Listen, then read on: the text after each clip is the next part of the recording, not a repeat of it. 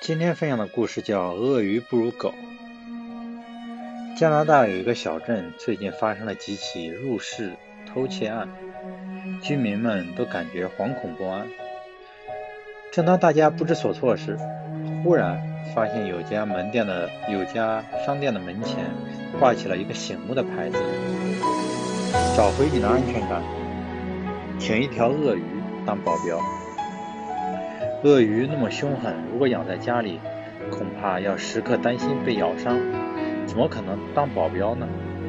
于是人们好奇地走进这家商店，刚推开门就被吓了一跳。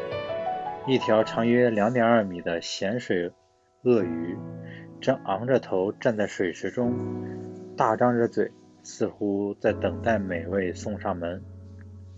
看到有顾客上门，店主特雷西热情地。迎上前说：“您好，要不要带一条鳄鱼回家？它的样子看起来凶猛，其实非常好养，从不挑食，对鸡鸭鱼肉甚至老鼠都来者不拒。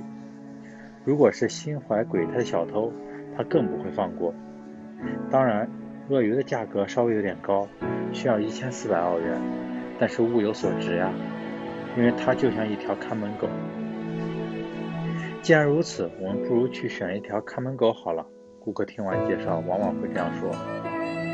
特雷西微笑着说：“我们这里的看门狗品种不少，不知道您喜欢哪一种呢？请跟我到里面来。”原来，绕过水池，里面便别有洞天，一个很大的院子，养着各种各样的看门狗，就是最挑剔的顾客也能找到自己所喜欢的。特雷西细心的介绍后，人们往往会心甘情愿的掏腰包，欢欢喜喜牵一条狗回家。